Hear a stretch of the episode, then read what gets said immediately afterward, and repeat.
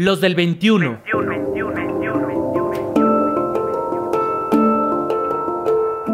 Hombres en movimiento. En movimiento, en movimiento, en movimiento, en movimiento. Rutas para la paz.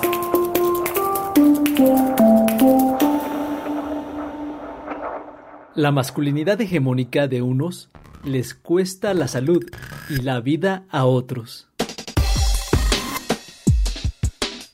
Hoy sabemos que la masculinidad hegemónica y tóxica tiene costos sociales, económicos y personales para quienes ejercen violencia y sobre todo para, quienes, la reciben. En agosto de 2021 resonó en las redes sociales, en los medios de comunicación, en las pláticas callejeras, por todos lados, el caso de Andra, persona no binaria que pidió a sus compañeros de clase ser llamada compañere. Inmediatamente recibió incontables burlas por eso. Jorge Alberto Álvarez, doctor en ciencias sociosanitarias y humanidades médicas, hace notar que antes no eran visibles estas identidades no binarias. Por eso, hoy sorprenden y desconciertan a muchos.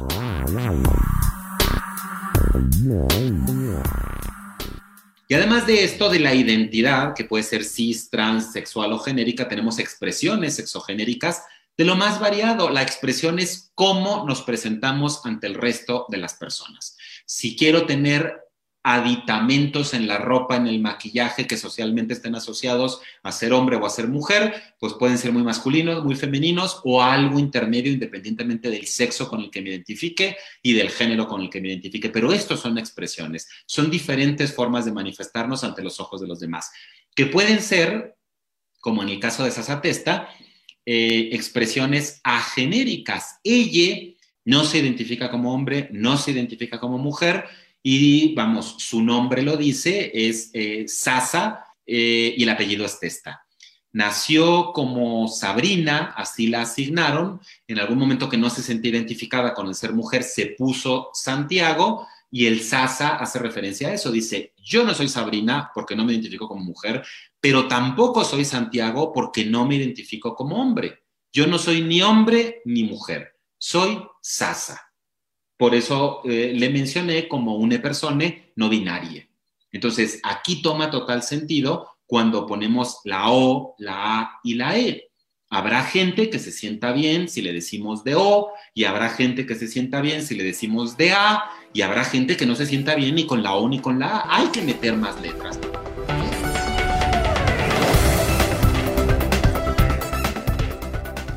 Hasta hoy, la cultura tradicional sigue enseñando que en la especie humana solo existen los géneros hombre y mujer, que unos y otros tienen roles específicos en la sociedad.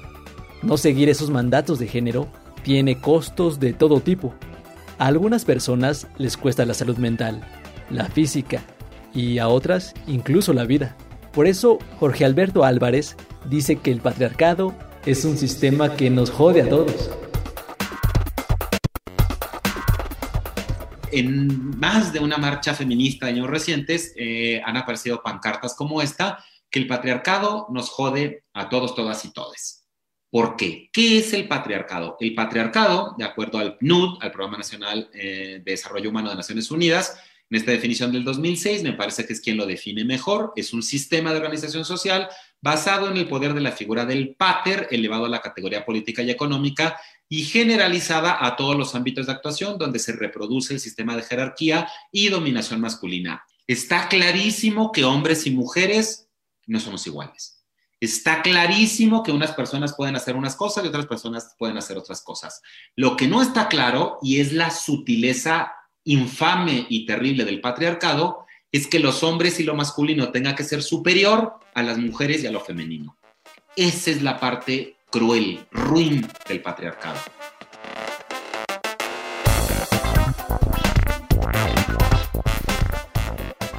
En agosto de 2021, también se hizo viral el caso de José Eduardo, joven que fue golpeado, violado y asesinado por policías de Yucatán, con el pretexto de que se veía de manera sospechosa. Esta violencia machista se repite en muchos niveles y por eso, estadísticamente, el principal motivo por el que los hombres ingresan a hospitales es por traumatismo a consecuencia de agresiones. El doctor Álvarez invita a los hombres a frenar cualquier violencia hacia otros hombres y mujeres, porque es nuestra obligación como personas del mismo género. Hay una chica, mujer, que hizo este mapa interactivo en, en, Google, en donde ustedes pueden buscar, cada crucecita indica un feminicidio denunciado en México. Los no denunciados evidentemente no se registran. vi en redes sociales una frase eh, verdaderamente profunda y conmovedora. Les pusieron un muro y ellas encontraron un pizarrón. Fue eh, una manifestación terrible actual, contemporánea, ver este tipo de rechazo a las manifestaciones sociales legítimas de las mujeres porque las matan, las matamos los hombres. Yo no he matado a nadie, pero es que yo pertenezco al género que ha matado a las mujeres. Hay una corresponsabilidad en ese sentido. Cuando empieza con que yo no he matado a nadie, yo tampoco. Pero en el momento en que si yo no hago nada para que el género con el cual me identifico, porque bueno, a mí me tocó nacer varón y me lo dijeron y me lo creí y así me he comportado, al menos eso creo yo, al menos esa identidad tengo, pues yo tengo una responsabilidad de acudir a mis padres y decirle a mis amigos, a mis familiares, a mis conocidos, oye, no roles el pack, no lo compartas, no pidas el pack, no hagas chistes misóginos, no hagas chistes homofóbicos, no ejerzas, algo tenemos que hacer y si no lo hacemos, somos copartícipes de esto. Algo tenemos que hacer y tenemos que tener esta noción de corresponsabilidad para modificarnos e intentar modificar nuestro entorno. El doctor Álvarez habla del patriarcado, pero también del género con el que nacimos y la identidad de género con la que nos identificamos. A esto se refieren las palabras cis heteropatriarcado, nombre que recibe un sistema que violenta de manera especial a quienes no son heterosexuales. Muestra de ello es el hecho de que la tasa de transfeminicidio es 12 veces mayor a la del feminicidio. Es un dato poco visibilizado.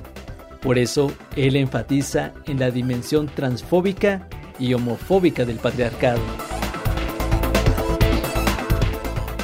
¿Por qué hay personas que dicen que las mujeres trans no son mujeres? Pues por el cis heteropatriarcado mm, neoliberal capitalista.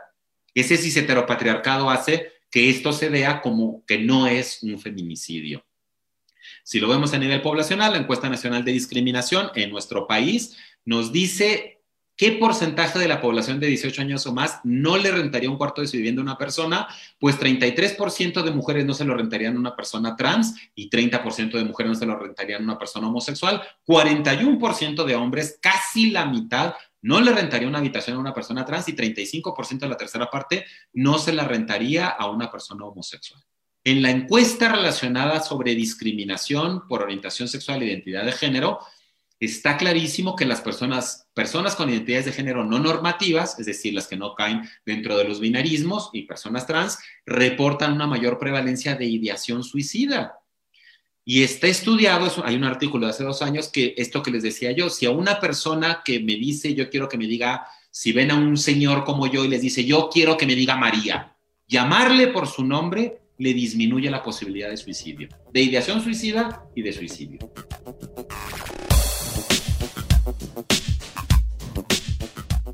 Imagina que abres tus redes sociales y ves en la sección de noticias varias publicaciones con burlas y comentarios agresivos por tu identidad sexual o tu expresión de género. Está cañón, ¿no? La encuesta mexicana de vivencias LGBT ante la COVID-19, realizada por investigadores de la UNAM, muestra que el 22% de la población participante tiene o ha tenido ideación suicida en algún momento de su vida la principal causa es la discriminación que reciben y daña su salud mental. Otro dato que refiere el doctor Álvarez muestra la menor probabilidad de suicidio cuando una persona es llamada con el nombre que desea ser llamada.